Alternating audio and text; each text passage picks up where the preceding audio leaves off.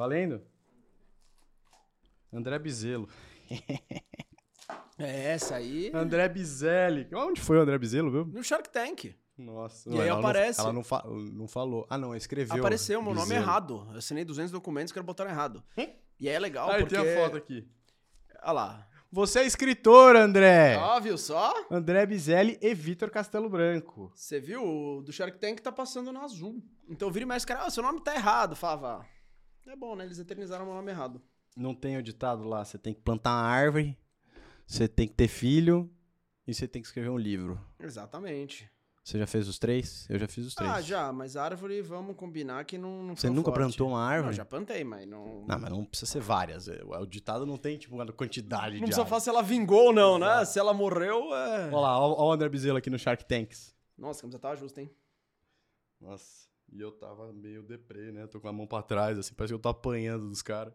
Nossa, eu lembro, escolheu camisa Ah. cinza, não foi uma boa escolha, lembra? Tava um calor. As fotos agora, depois a gente quer. A gente se arrepende de não ter passado mais tempo olhando, né? Pra escolher umas fotinhas. Ah, é. Mas já tem umas boas aqui. Escreveu um livro, meu.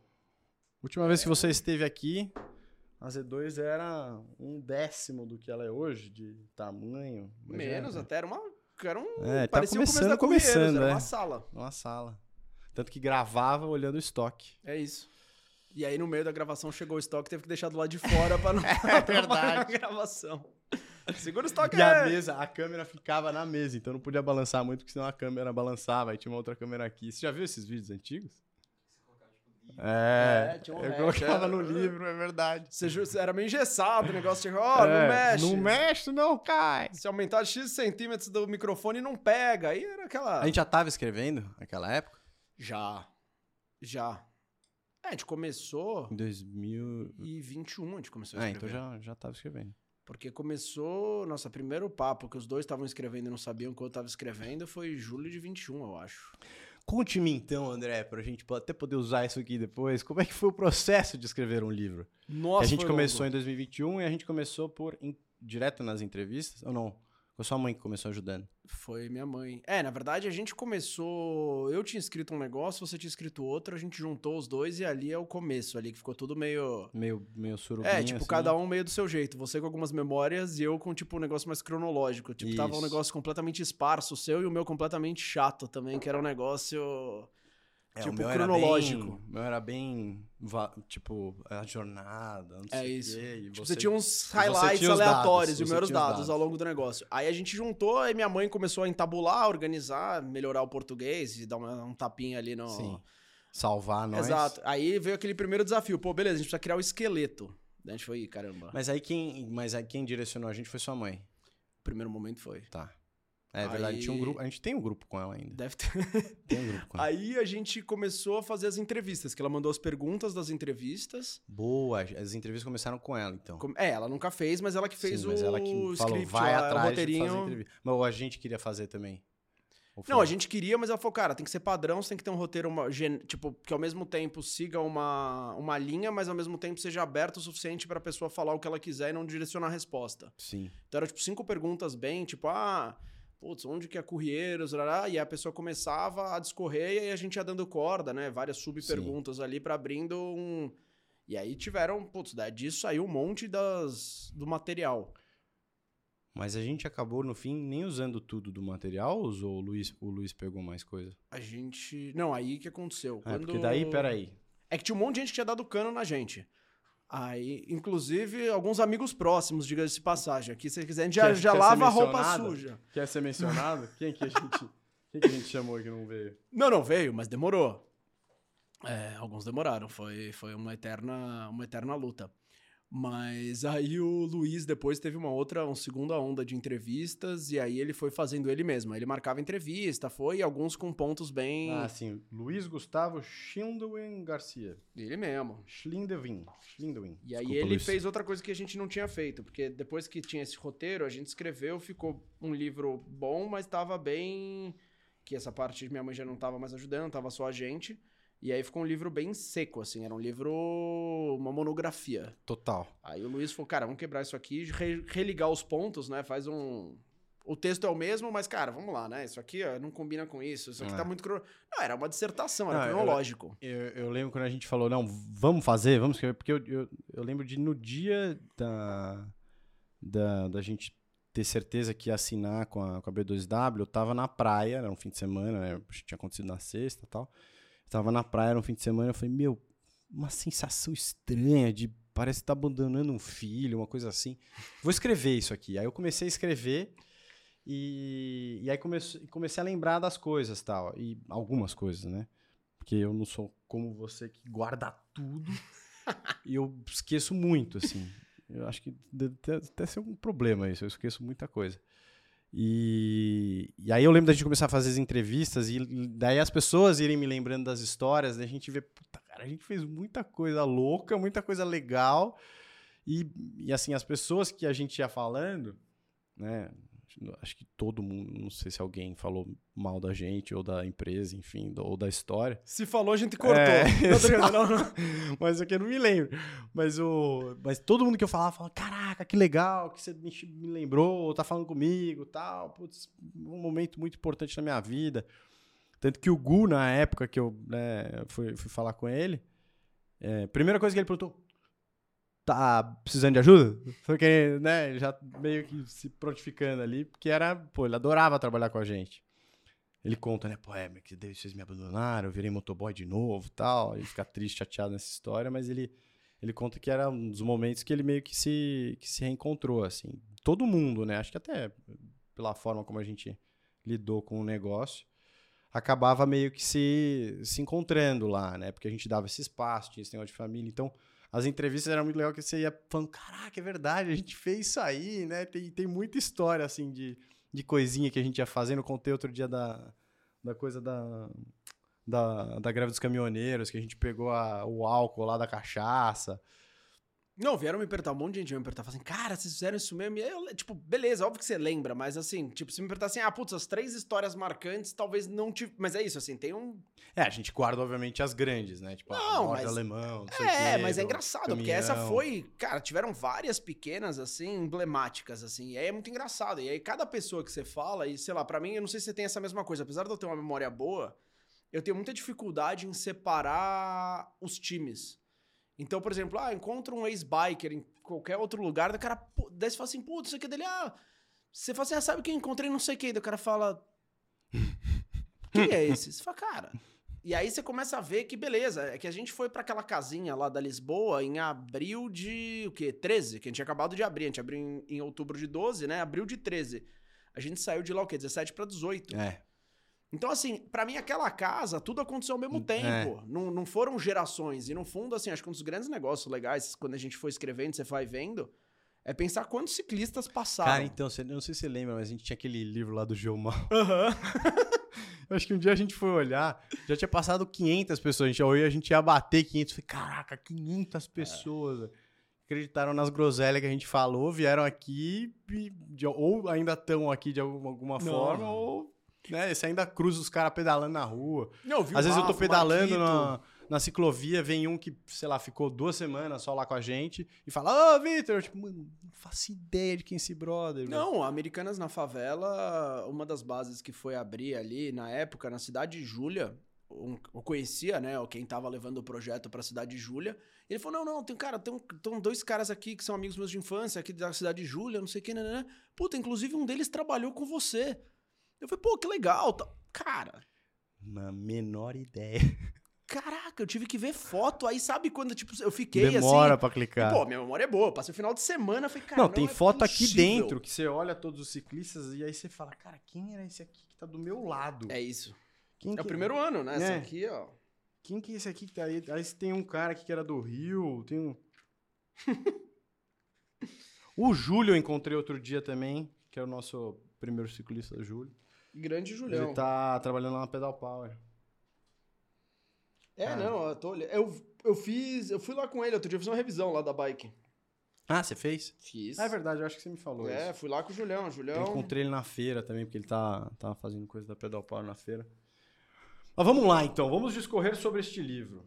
Olha lá, e tem um biker aqui na primeira foto que eu não sei quem é e nunca vamos saber porque ele tá atrás do Bob. A gente jamais vai saber quem é. Nossa, o Bob, velho.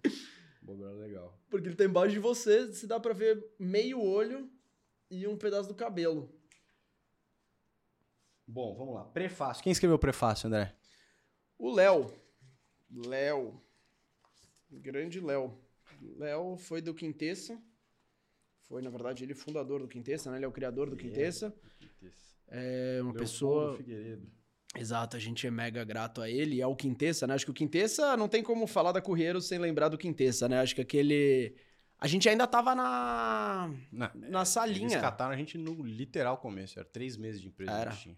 Eu lembro a gente fazendo reunião O quando. Daniel Rimberg. É, eu lembro quando ele veio, que a gente não tinha. A gente era uma sala de 25 metros que tinha operação, tinha tudo junto. A gente, pra separar, a gente- o que acontecia? A gente tinha. Era uma sala mais ou menos desse tamanho.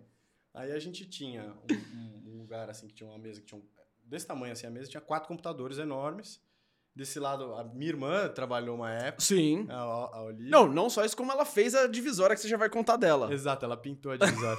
e, e aí trabalhava, sei lá, o Rodrigo, eu e o André pra cá, só que a gente ficava meio que, né, em reunião, ficava saindo. E aí pra cá tinha meio que vestiário dos ciclistas, então eles se vestiam, se trocavam, tal, não sei o quê. Só que aqui não tinha uma divisória, então a gente fez com corrente de plástico, essas correntes meio de botar em cima de cone, assim. A gente pintou elas de branco e pegou uns pneus velhos usados de bicicleta e fez ali uma coisa É. meio, uma rede. Não, não, assim. vestiário não. Era pra separar ambientes, por favor. Então era assim, atrás dele tinha uma É, mesa baixa, que era o que a gente tinha achado, e quatro cadeiras aleatórias, assim, que claramente não combinavam uma com a outra, menos com a mesa ainda. Só que assim, isso virava ao longo do dia apoio. Então os bikers punham a mochila, punham não sei o quê, todo mundo apoiava as coisas ali. Aí eu lembro o Vitor, ô, o cara vai começar a reunião daqui 10 minutos, a gente, vai, vai, vai, vai, saía todo mundo correndo, escondia se vestia, às vezes porque você tava de vestia roupa de de entregador. biker, etc. Ou descalço, puta, É. direto a gente tava descalço. Aconteceu já de reunião, o Vitor levar a gente, um tá descalço, outro tá com meia furada, e aí vamos nós, acontecia bastante. É, aí escondia, dava um tapa na mesa, um negócio assim, pô, beleza, recebemos. E aí depois de recebê-los, ele, não, contou o projeto, a gente falou, pô, beleza. Daí a gente falou, os caras falaram, "Meu, eles vão aceitar a gente nem a pau. Aí a primeira reunião de trabalho foi na Lisboa já. Sim. Que foi a Gabi, ela fez um estudo, tal, não sei o quê. Cara, ela veio pra descascar, tá até É no porque, livro essa é porque a gente precisava ser aprovado, eu acho. Né? É, então, a gente foi aprovado no processo e a Por isso primeira... que ela, a primeira foi lá, né? Porque demorou No- um pouco é, pra ser aprovado. Aí a gente foi amassado, assim, a gente fazia tudo errado. Daí eu lembro até hoje, tá aqui no livro essa história, Mano, mas depois a gente, a gente conta fazia em mesmo tudo errado. Aí, tipo, você Sim. pegar. a- olha a ideia, né? Nessa primeira. no primeiro escritório. Ele tinha uma escada, Muito bom. um corredor finíssimo, assim, que o, o ciclista precisava subir a escada. Eram dois lances de escada.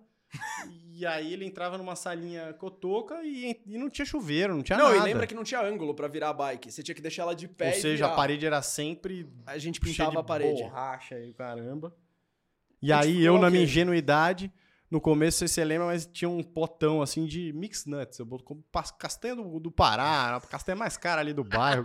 não, os caras não vão comer muito. Eu vou botar aqui só pra eles terem um, um lanchinho na hora do, do cansaço ali e tal. Não, em dois dias acabava tudo. Aí eu fui, comprei de novo. Eu falei, gente, vamos economizar. Não, em dois dias acabava de novo. Gui, Ah. Gui Conte. Ah. Nossa, o Gui mandava ver nas castanhas. Não, e era assim, tipo. Ingenuidade. E aí o Quintessa, acho que assim, contando um pouco, assim, teve um papel importante aqui. Mas mais do que isso, assim, a história do Léo escrever o prefácio pra gente foi, foi super interessante, assim, é uma honra, né? A gente já admirava o Léo pelo trabalho, né? Todo, todo o histórico dele profissional pré-Quintessa, durante o Quintessa. Mas mais do que tudo isso, acho que o processo dele escrever o nosso prefácio foi legal, assim. Ele não chegou e falou assim, putz, fizemos o convite, ele falou sim ou não. É. Ele chamou a gente pra o quê? Umas três conversas? Sim, pra estudar o que, que a gente queria com isso aqui. O que, que era, É. qual que era o propósito desse livro? ver se fazia sentido ele escrever, né? Dado que, tipo, pra ele precisaria fazer sentido a nossa história com a história que ele iria contar, que ele gostaria de contar, na verdade, pra ver se tinha fit ali, realmente faria sentido. É. Então acho que é um prefácio escrito Até assim, com... né? Por que, que a gente escreveu isso? É, é, assim, acho que era um desejo pessoal nosso de não esquecer essas coisas, é, de deixar um, um legado físico, né, para as pessoas que, enfim, participaram e que mas também essa é o aprendizado que a gente teve de apanhar tanto na cabeça ali, né?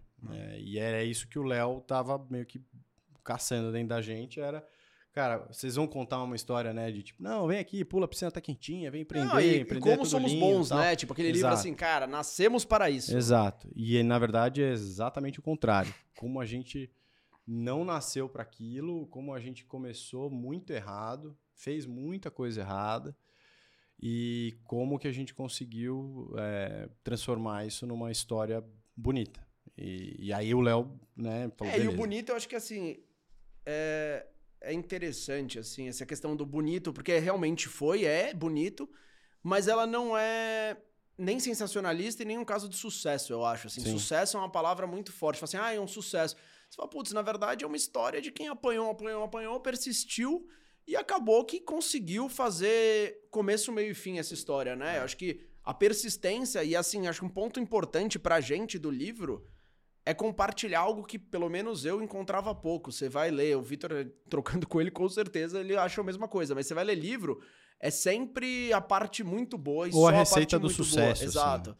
Como fazer para. Não, na verdade é tipo, puta, o que a gente fez de errado? E o que a gente aprendeu com isso? A ideia desse livro é que o empreendedor lendo, primeiro, ele se sinta acolhido, que, putz, ele não é você tá quase quebrando e você olha em volta, todo mundo é bem sucedido. Então era é. engraçado. A gente ia nos negócios, sei lá, na Endeavor, que a gente foi é, acelerado pela Endeavor. Palestra. Você... É que a Endeavor ainda tinha uma galera muito boa, digo os pares, mas você vai ver palestra, você vai em evento. Ninguém nunca tá fudido. Assim, não, tá todo gente. mundo bem. E você não pode falar, porque você tem aquele medo, se eu falo, é, vaza. Eu vou captar, e é, é exato. Sempre um conhece o outro e. Ah, vão falar mal da gente na praça. Então você fica sempre meio tipo, não, vou construir um negócio.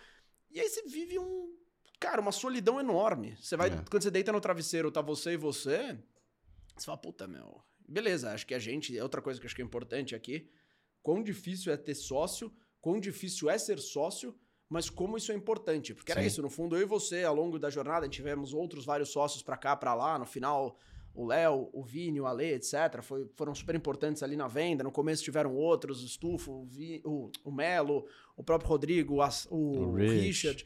Tivemos vários bons sócios ao longo da jornada, mas no fim do dia, alguém que a gente pudesse sentar, eu e você, nosso papo, putz, franco. Eu lembro várias vezes a gente tendo discussões muito, nem discussão, na verdade, desabafo. Até a mais importante, depois que a gente teve aquela, uma, uma das maiores brigas que a gente teve, foi de... Não, a maior.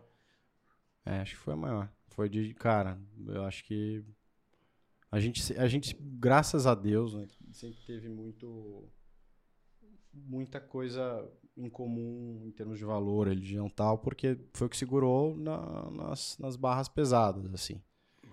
E, e, e é exatamente isso. É, a gente conta um pouco aqui no livro. Não dá pra contar tudo, né, meu? Senão.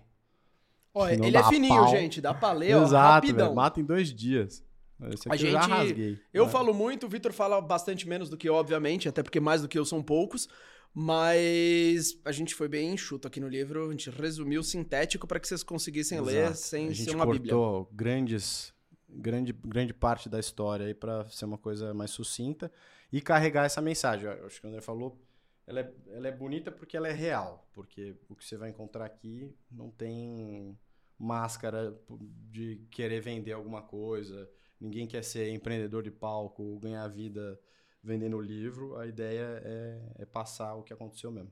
Até um parênteses que eu acho que é legal, falando, puxando o jabá aqui. O jabá. A gente, o nosso livro, a gente não tem nenhuma pretensão, inclusive, de ganhar dinheiro com ele, né? É, acho verdade, que o livro a gente vai reverter. começar por aí, falando isso. É, acho que a ideia do nosso livro é reverter, né? Acho que, de novo, a gente criou uma empresa que a gente acreditava acima de tudo nos nossos valores. A ideia era a gente empreender junto, né? Então, a nossa amizade, a gente é amigo há muitos anos. Se você não sabe nossa história, tem um outro podcast da Z2, um dos primórdios. Que fala mais sobre nós. Que fala mais sobre nós. Mas acho que é isso um pouco, a questão de impacto. A gente sempre teve muito impacto, até mais do que o ambiental, né? Porque todo mundo pensava muito na Correiros como uma empresa de impacto ambiental, porque eram entregas ecológicas. Então eram entregas não poluentes, ou entregas como você queria é. chamar. Mas mais do que isso, esse nunca foi o nosso principal foco. Esse era um efeito colateral positivo ali do nosso. Exato. Era o que a gente tentava vender, né? A gente queria muito fazer mudar as vidas das pessoas. Então eu lembro muito eu e o Vitor discutindo assim, cara, todo ciclista que entrar essa frase era o mantra do Vitor lá dentro. Tem que sair melhor do que entrou. Então todos os nossos funcionários, a gente até hoje mantém contato não com todos, mas com vários. A gente, talvez não constante, mas de vez em quando dá uma pergunta, um pergunta pro outro, é. Mas por quê? Nosso objetivo era transformar a vida dessas pessoas. E, obviamente, não é assim, ah, putz, então era uma ONG. Não, não era uma ONG. Era uma empresa que a gente realmente buscava que ela fosse financeiramente rentável, que ela fosse sustentável, que ela desse lucro, até porque nosso objetivo nunca foi vender. Vender foi uma consequência de todo o trabalho e foi uma decisão madura, dura, que é o que o Vitor até falou, uma questão do nos dias anteriores à venda foi um negócio de um misto de sentimentos, Mas acho que acima de tudo a gente teve uma uma transformação real na vida de muita gente. Eu acho que era isso que a gente sempre buscou. Então, assim, vocês podem ler e criticar a gente, achar que a gente fez isso certo e errado. Essa é a ideia. É.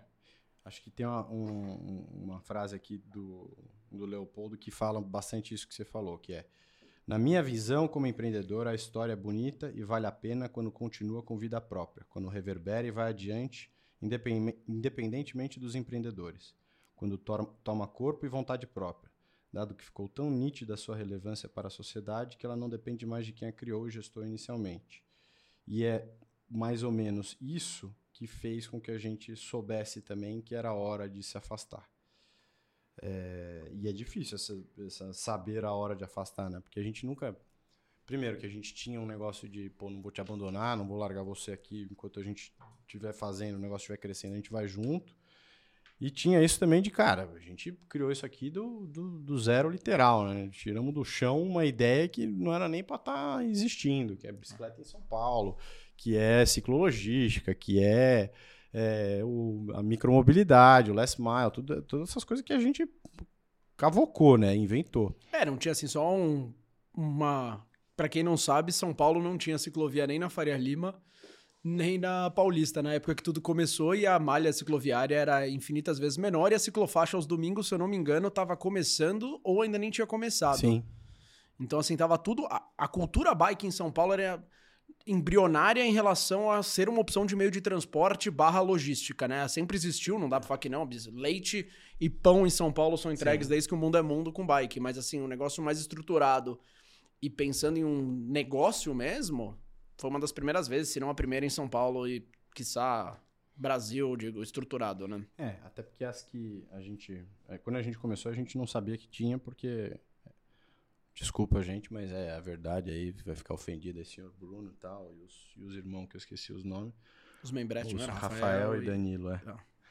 Mas é, a Carbono Zero já existia, mas não tinha, assim, site, não tinha uma coisa assim que você falasse, pô, você clicava lá, ciclo, ciclo, ciclo entrega no Google, você não achava nada. E a gente que botou os dois pés no peito do, desse negócio e dos motoboys. Tanto que depois a gente que incomodou convenção coletiva, porque a gente estava tomando corpo tal, então... Também tá aqui. Exatamente. Bom, prólogo. Prólogo foi o que a gente, a gente escreveu mesmo. Foi, é mais ou menos para dar uma ideia do que, que a gente espera que você entenda desse livro. Aí tem ali um finalzinho, um, o nosso manifesto, tendo em vista que isso foi escrito por uma, dois jovens de 20 anos de idade, né? Uma coisa bem, bem poética. Aí a gente começa contando. A, capítulo 1 um é a amizade de infância evolui para o negócio. Que é um pouco isso do que o André falou. Da gente sempre sempre fazer essas coisas de. A gente fez missões juntos, a gente montou um negócio que chamava Ajudar é Fácil junto. É, a gente fazia. É, sei lá, montamos casa junto, já ia para asilo junto, fazia um monte de coisa nesse sentido de ajudar o próximo junto. Aí o capítulo 2 já é o começo, então é as primeiras pedaladas da curva, e aí conta um pouco dessa que a gente estava falando da, das dos pneus que fazem as divisórias, do, de como é que foi o primeiro cliente, como é que foi o fim do ano com a chocolate do juro. Aí depois... Não, é até engraçado. Lembra o nosso acordo, o primeiro acordo entre eu e você? Qual que foi?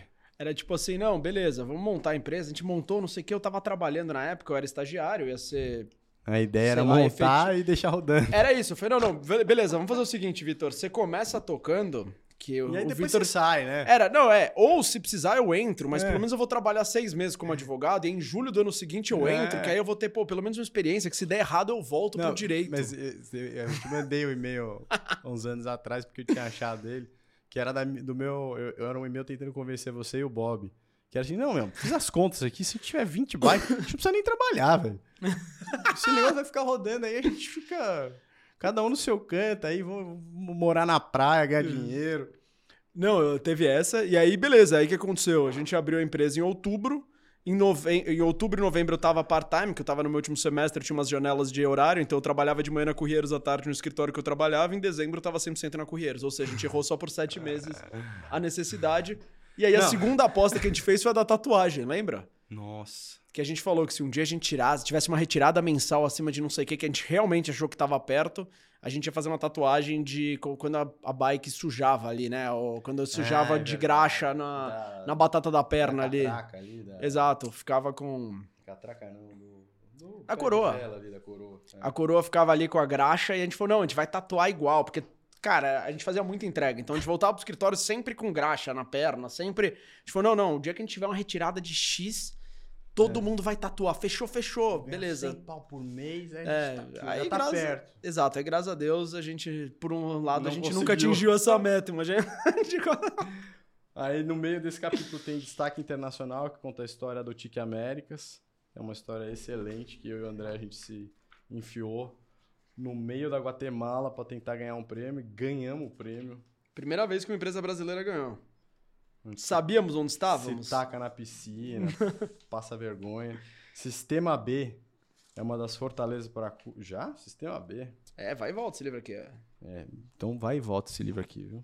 Presta atenção. Não Se- tá cronológico. Se não tiver, é. se não tiver ligado. Sistema B, pra quem não sabe, é o que, né? Sistema B.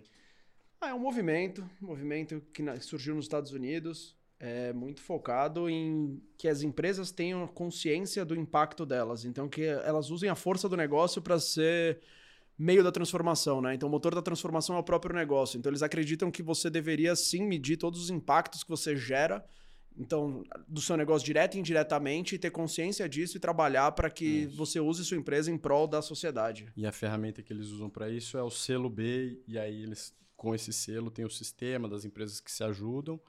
E aí você, uma vez, Flamengo, o que aconteceu? Aqui tá melhor?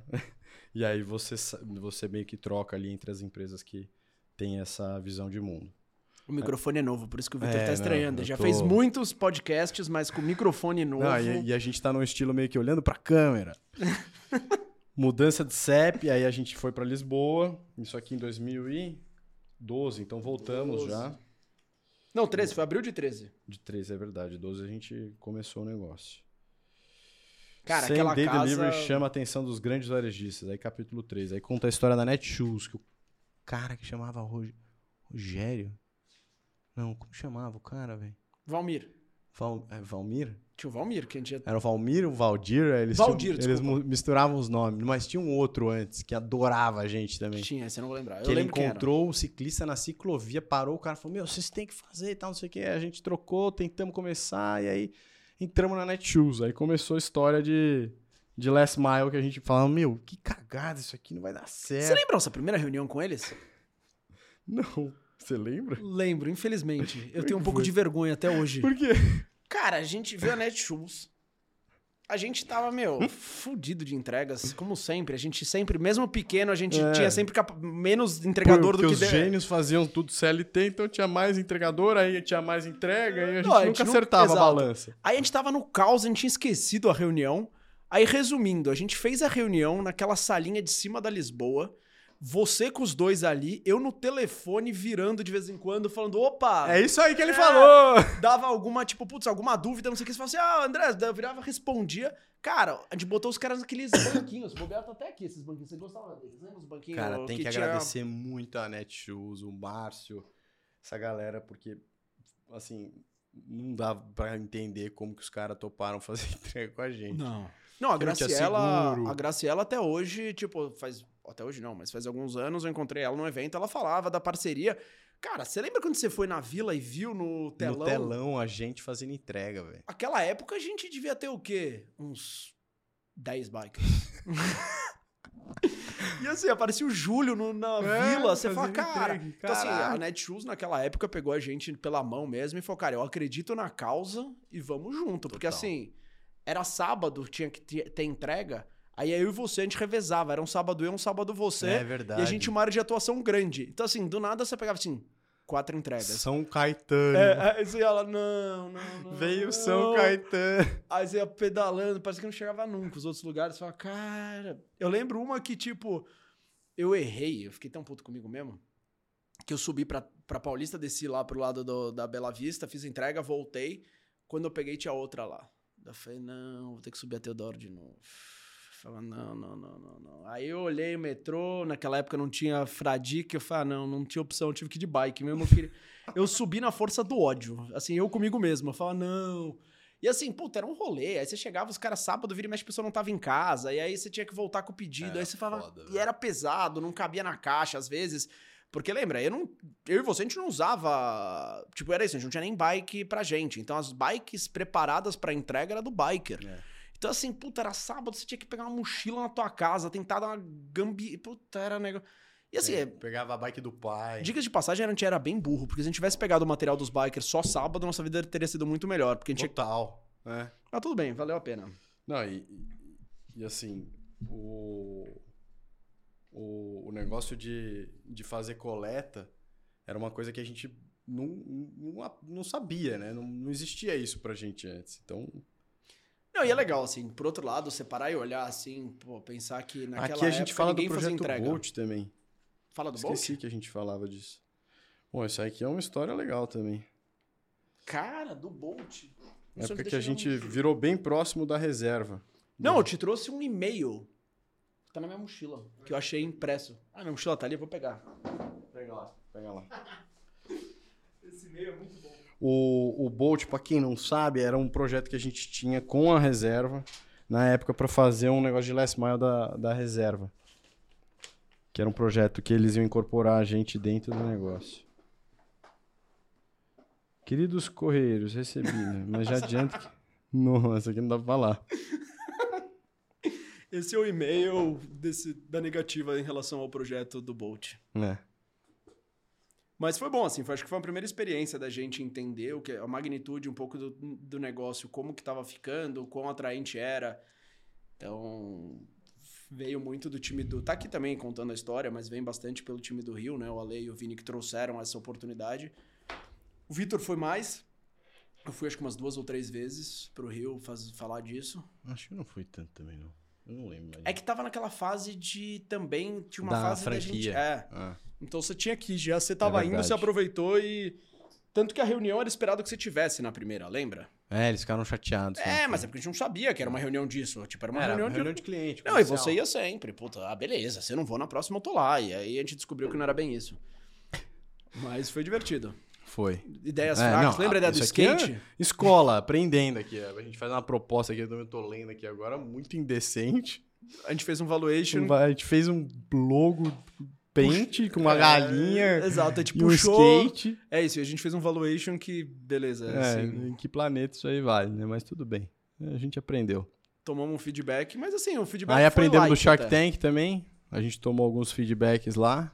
Mas a gente tinha acabado, acabado de captar também no, no Shark Tank, então a gente tava galudo. E lá que o Vitor descobriu que ele ama câmeras. É.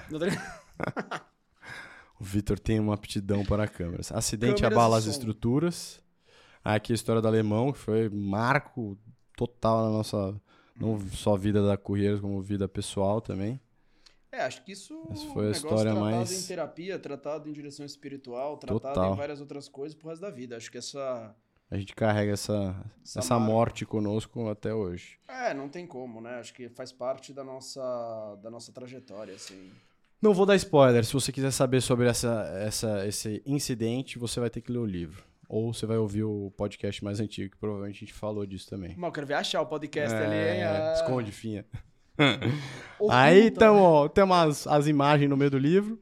Põe senha. Voltando a ter chefe, que é quando a gente captou, e aí a gente conta como é que a gente captou essa grana. E por que a gente E captou, né? por quê? Porque acho que esse é outro ponto legal, assim. a, A gente gente... tava ok, a gente tava sabendo, aprendendo a fazer dinheiro. Não, e sem nada, tava ali no. É, não, A, a bicicletinha tava rodando. nós. é. A, a bicicletinha tava indo. Aí falaram. Aí chega o Gil, Gil da Sim de moto. Sim de Moto, chegou e falou: não, Nossa. vocês não vão continuar assim, tem que pagar uma manutenção 10 vezes que paga, tem que fazer não sei o que, aí a gente ia quebrar.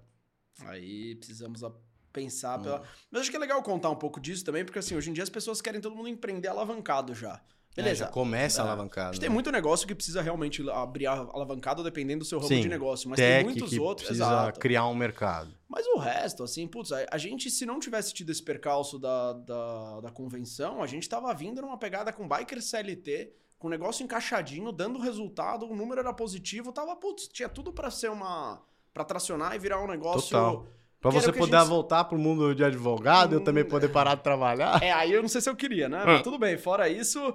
É, não, uma brincadeira à parte, puta, a gente tava indo bem, a gente tava começando a ganhar salário. Era baixo? Era baixo. Mas assim, era um negócio que, era, que a gente sempre Tava sonhou. rodando. Era um negócio que a gente ia deixar de legado pro resto da vida. Eventualmente a gente Exato. fazer outras coisas, mas que aquele negócio principal seguisse sozinho, gerando caixa, gerando renda e beleza. É, rodava.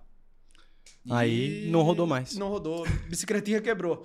Aí a gente Mas esse é o problema que- de logística também. A logística é Exato. uma margem muito apertada. Então, Era. qualquer coisa que sai do previsto, você precisa Não, e- repensar o E modelo. foram anos pro país difíceis, né? É. Em relação à economia. Economia, isso aí a gente tá falando que 15, 16, foram anos muito duros. Nossa, foi época É, então, foram. de impeachment. Foi, tava um caos. E a gente trabalhava muito nessa época com um modelo que era mais caro, que era o same-day delivery, que hoje em É. dia é meio engraçado. Você fala assim, nossa, a gente trabalhava com entrega no mesmo dia. Você fala, cara.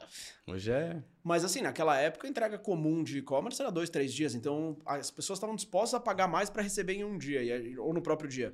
E a gente fazia esse serviço. A hora que vem uma crise. As pessoas começam a falar, É, beleza, eu posso esperar mais PAC. dois dias. É. Exato, dois dias tá ok, três, Volta cinco dias eu espero.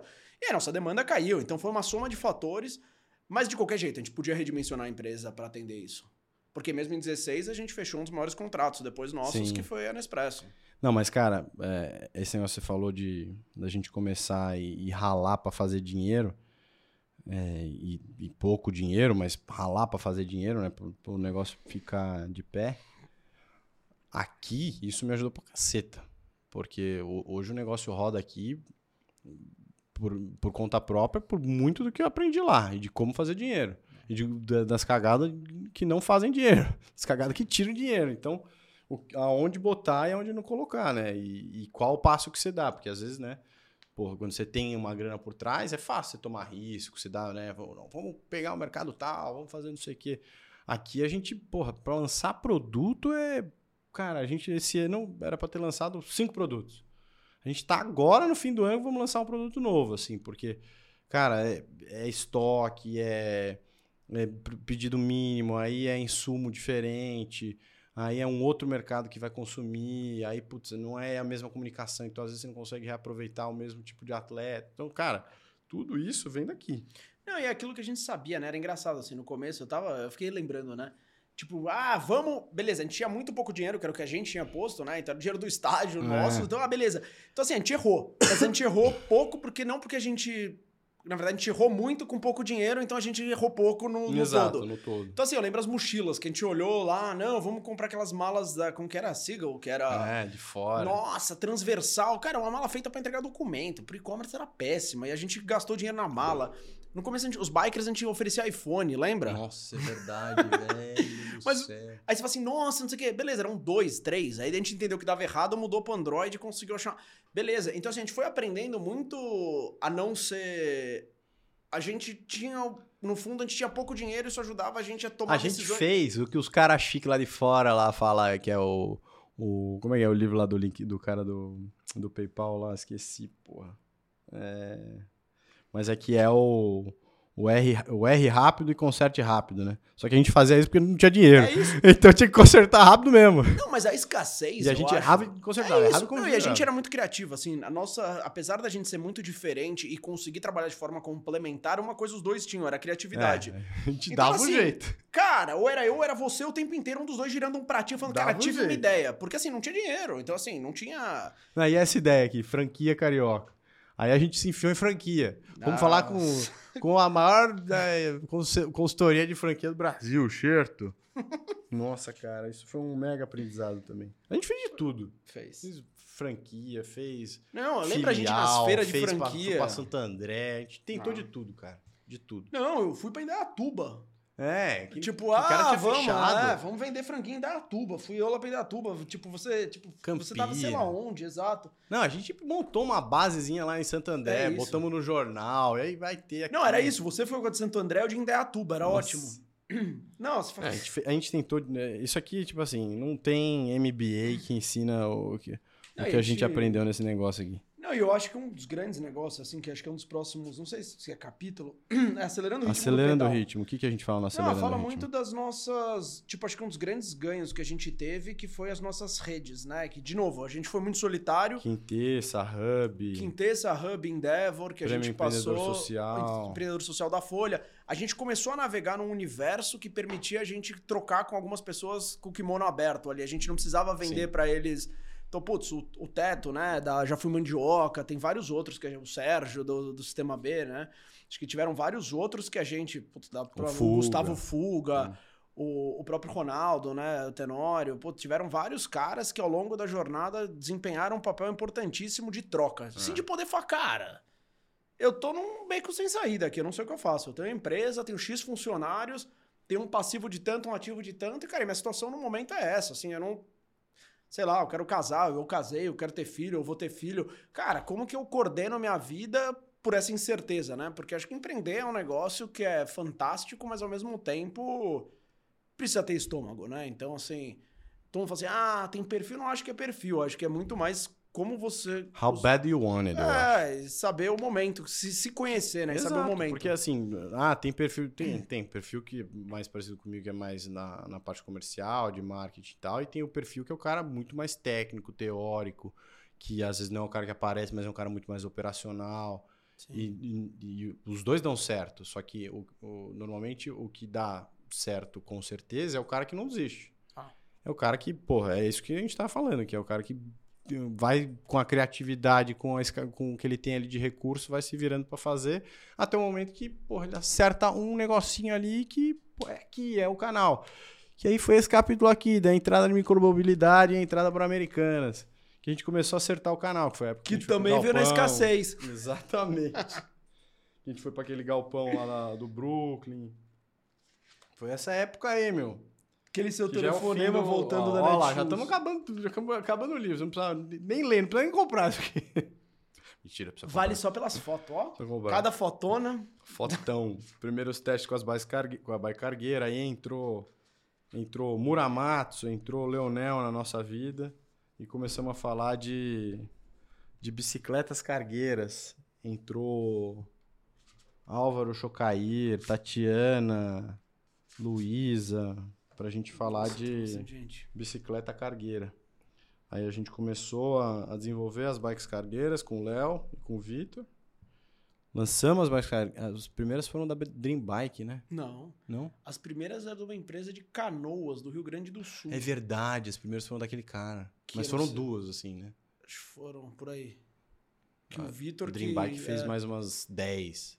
Aí a gente foi pra Dream, depois a gente, no segundo mais pra frente, depois de já ter vendido, etc., a gente usou bastante a a Torino. Tinham várias empresas que hoje em dia vendem pra outros, e etc. É, escalaram um pouco, né? É, e é legal pensar que assim. Cruzo foi- direto essa base do Paquembu aqui, que é um, virou um, ganhou um negócio à parte pra ela. É, porque foi quando Que é surgiu. o Léo. Que foi aquela viagem sua pra, pra Netshoes que você falou, cara, Precisa fazer. não, a gente precisa de demanda. É. Daí os caras falaram, ah, mas não tem mais nesse CEP além do que vocês já têm. Daí você ligou e falou, cara, a gente vai precisar de outro CEP. Daí eu falei, tá, aí... Aí se fosse se vira, daí eu falei, tá, nós. Era assim, a gente tinha uma dinâmica boa. O Vitor vendia, e aí depois a gente sentava os dois e ficava se matando pra ver como a gente resolver? entregava. Exato. Eu falava, ah, vendi, agora precisamos. É, eu falei, agora Ih, lá vamos vem. achar um jeito. Voltava empolgado das reuniões, eu falava, putz! Mas, cara, a gente já fez então, de tudo. o Léozeiro eu cruzo até hoje. Não, Ele né? pedala ainda, pedala ainda. Sempre foi viciado nesse pedal. né? Não, e o legal é pensar que, assim, cara, a gente já fez de tudo, assim, no mundo dentro, a gente, pô, a gente já entregou flor, a gente já entregou chocolate, a gente já entregou comida, a gente já entregou documento, a gente já tentou até entregar cachorro de volta do pet shop e deu errado. Era a Bel, tá? Que é, que é cachorra minha até hoje. Então deu errado, mas foi pelo menos uma cachorra que a gente conhecia. É, não, e o errado é que o problema foi Ela o seguinte... vomitou no bike. Ela vomitou no biker. Mas... Pensa, a gente montou uma cestinha na frente da bicicleta e aí prendia o cachorro na, na cestinha. Aí a cachorra foi ali no vento e tal, mas acho que o Júlio deve ter dado Subido uma... calçada, É, descido calçada. Deve ter feito umas cagadas e ela vomitou nele. Chegou o biker todo vomitado, coitado. Não, a Foi gente. última vez que fez o serviço. Não, foi a primeira e única. É. Mas a gente tentou um pouco de tudo, até achar a nossa vocação no e-commerce ali, no Last Mile, com essa micromobilidade. A micromobilidade, para quem não sabe, é basicamente é um conceito que lá fora é bastante comum, mas se aproximar a carga do, do destino final, e aí com isso você conseguir usar veículos mais leves, no caso a bike, pedestre, skate, N outros mode- modais mais leves, para você conseguir fazer essa mobilidade de curtíssima distância. E aí a gente de novo, acho que não sei se alguém já tinha feito isso nessa escala Não. e pioneirismo no Brasil. Essa parte não. Mas a gente mudou um pouco, né? Naquela época, hoje em dia é engraçado, você vê, todos os grandes operadores logísticos, Tem, eles né? trabalham com, é exato, que se não seja muitos microcentros, tinham, al- tem alguns centros, eram pouquíssimos ao redor de São Paulo entregando tudo. Agora eles pelo menos têm alguns centros urbanos para fazer esse, essa separação, exato, fazer os, tipo a separação faz mile. crossdocking, etc. E a gente lá atrás era dois loucos sonhadores idealistas com vontade, lendo, pesquisando, entendendo, mas mais do que isso, ouvindo muito. Acho que o negócio que a gente fez muito ao longo da nossa história é a gente nunca se afastar dos bikers. Então a gente ouvia muito a opinião deles. Então o dá, não dá, não era eu, Vitor, É, sócios, é verdade. tecnologia. A gente fez de- desde sempre. E aí, com isso, a gente tinha muito, muitas informações preciosas, né? Que hoje em dia as pessoas pouco. Então, assim, vinha muito disso. A base Pacaembu, Leozeira, que, putz, é um amigo nosso de longa data, tava na época fazendo umas entregas e trouxe algumas ideias que disso virou uma base. Disso a gente expandiu e entendeu que era um modelo escalar. Então, assim, sempre vem muito de uma co-construção entre a gente, os sócios, os tecnologia, mas os bikers. Os bikers É, sempre ocuparam gente- um papel Isso foi um acerto nosso que a gente sempre fez. ouvir os bikers. Capítulo 9, André. Aí é com você, Americanas na Favela. Eu já tinha. Ah, acho que é um dos grandes, talvez um dos grandes projetos da minha vida, assim, junto. Óbvio que ele é O que, um que eu vou braço fazer? Fala, filha. Pode falar, velho. A gente você corta mais perto, se mais vira, perto. Tomei o feedback. Tomou. É, mas acho que o Americanas na Favela é um dos grandes, é um dos grandes projetos da minha vida. É, eu diria que ele, na verdade, é a extensão da Currieiros, né? Então a gente só replicou tudo que a gente sempre acreditou, sempre fez na Currieiros dentro do, de locais que antes não tinham uma logística tão é, porta a porta por algumas condições políticas, sociais, econômicas, geográficas, não sei explicar exatamente, mas uma realidade no Brasil que poucas pessoas sabem é que nas favelas você não recebe muitas delas na sua casa. Por quê? Dentre vários motivos, não tem CEP em alguns endereços. Então, como que você trabalha sem CEP nessa dinâmica? A gente encontrou na época um parceiro, na verdade, a gente foi desafiado por um parceiro, o G10 Favelas, que inclusive é uma das pessoas que vai receber os royalties desse livro, né? Então, é, o Gilson, o Giva, que são pessoas que eu acho que transformaram também minha vida, né? Conhecê-los e conhecer a jornada deles. Mas eles criaram uma empresa de logística dentro da favela, Favela Brasil Express. E aí, na época, a gente construiu um projeto em parceria para que a gente conseguisse fazer esses pedidos chegarem na porta das pessoas com essas. usando o conceito de micromobilidade, usando todo esse nosso conhecimento junto com o conhecimento local deles e o conhecimento das regiões, tanto das, das ruas e etc., das vielas, becos que não tinham CEP, a gente juntando forças a gente conseguiu criar um primeiro projeto na época no Brasil, acho que foi pioneiro, se não foi, não conhecia outro, de logística dentro das favelas. E aí hoje você vê que os grandes players do e-commerce, quase todos fazem e etc. A gente está conseguindo incluir, né? Era uma coisa que o Gilson falava muito. Como trazer essas pessoas para dentro do mapa do e-commerce. Então Sim. as pessoas estavam nos mapas, mas fora do mapa do e-commerce. Então, como trabalhar isso, e eu acho que foi um dos grandes desafios da minha vida positivos, acho que é um dos grandes marcos da minha trajetória na Americanas também, que eu tenho muito orgulho Sou muito grato pela companhia ter me, me proporcionado essa, essa oportunidade, assim. Então, acho que Americanas na Favela foi isso. Chique. foi um grande, um dos grandes projetos. Mais um. Até agora. Mais um belo legado. E aí termina o livro. Termina não, o velho. sua capítulo O futuro a Deus pertence. Tá e aí bom. a gente termina assim, ó. Vou ler o fim do livro. Não, vocês. não, mas tem a sua parte antes. Que minha parte? Ué, você conta a sua trajetória. O futuro a Deus pertence. Ah, então tá bom. É esse. Eu, Errei. eu sou Deus pertence. Houve sofrimento por tudo que passamos, pela incerteza de talvez não sermos capazes de prover para aquelas famílias que dependiam de nós. Por tentarmos e não conseguirmos. Por termos a ciência. Opa, bicicletinha. De que uma hora teríamos que deixar o sonho seguir por conta própria em rumos diferentes. Percebemos que servir a si mesmo e evitar o sofrimento são prazeres instantâneos que nos tornam fracos, dependentes, ansiosos e futuramente infelizes. Foi uma das lições mais valiosas nessa jornada. Na prática, o que aprendemos por meio da religião já nos dizia isso. Viva para o outro, arrisque. Não tenha medo de sofrer. Você vai de, de um jeito ou de outro. Então, que seja por aquilo que você escolheu e sentiu como pro, propósito. Faça tudo com muito amor, já diria Ayrton Senna. Finzinho. Exatamente. Finzinho, finzinho. Ó, e aí você ganha, na compra do livro, você ganha um marcador de páginas. Olha Olha lá, só. com os nossos nomes. Que nem vai precisar usar porque vai matar em dois dias. Exatamente. Se não matar, não Faltou pace. faltou pace. É isso, Dé. Fechado. Mais algum recado? Tomei mais alguma bronca? Agora foi? Então agora tá valeu. então agora a, a próxima entrevista aqui, o que, que a gente vai marcar?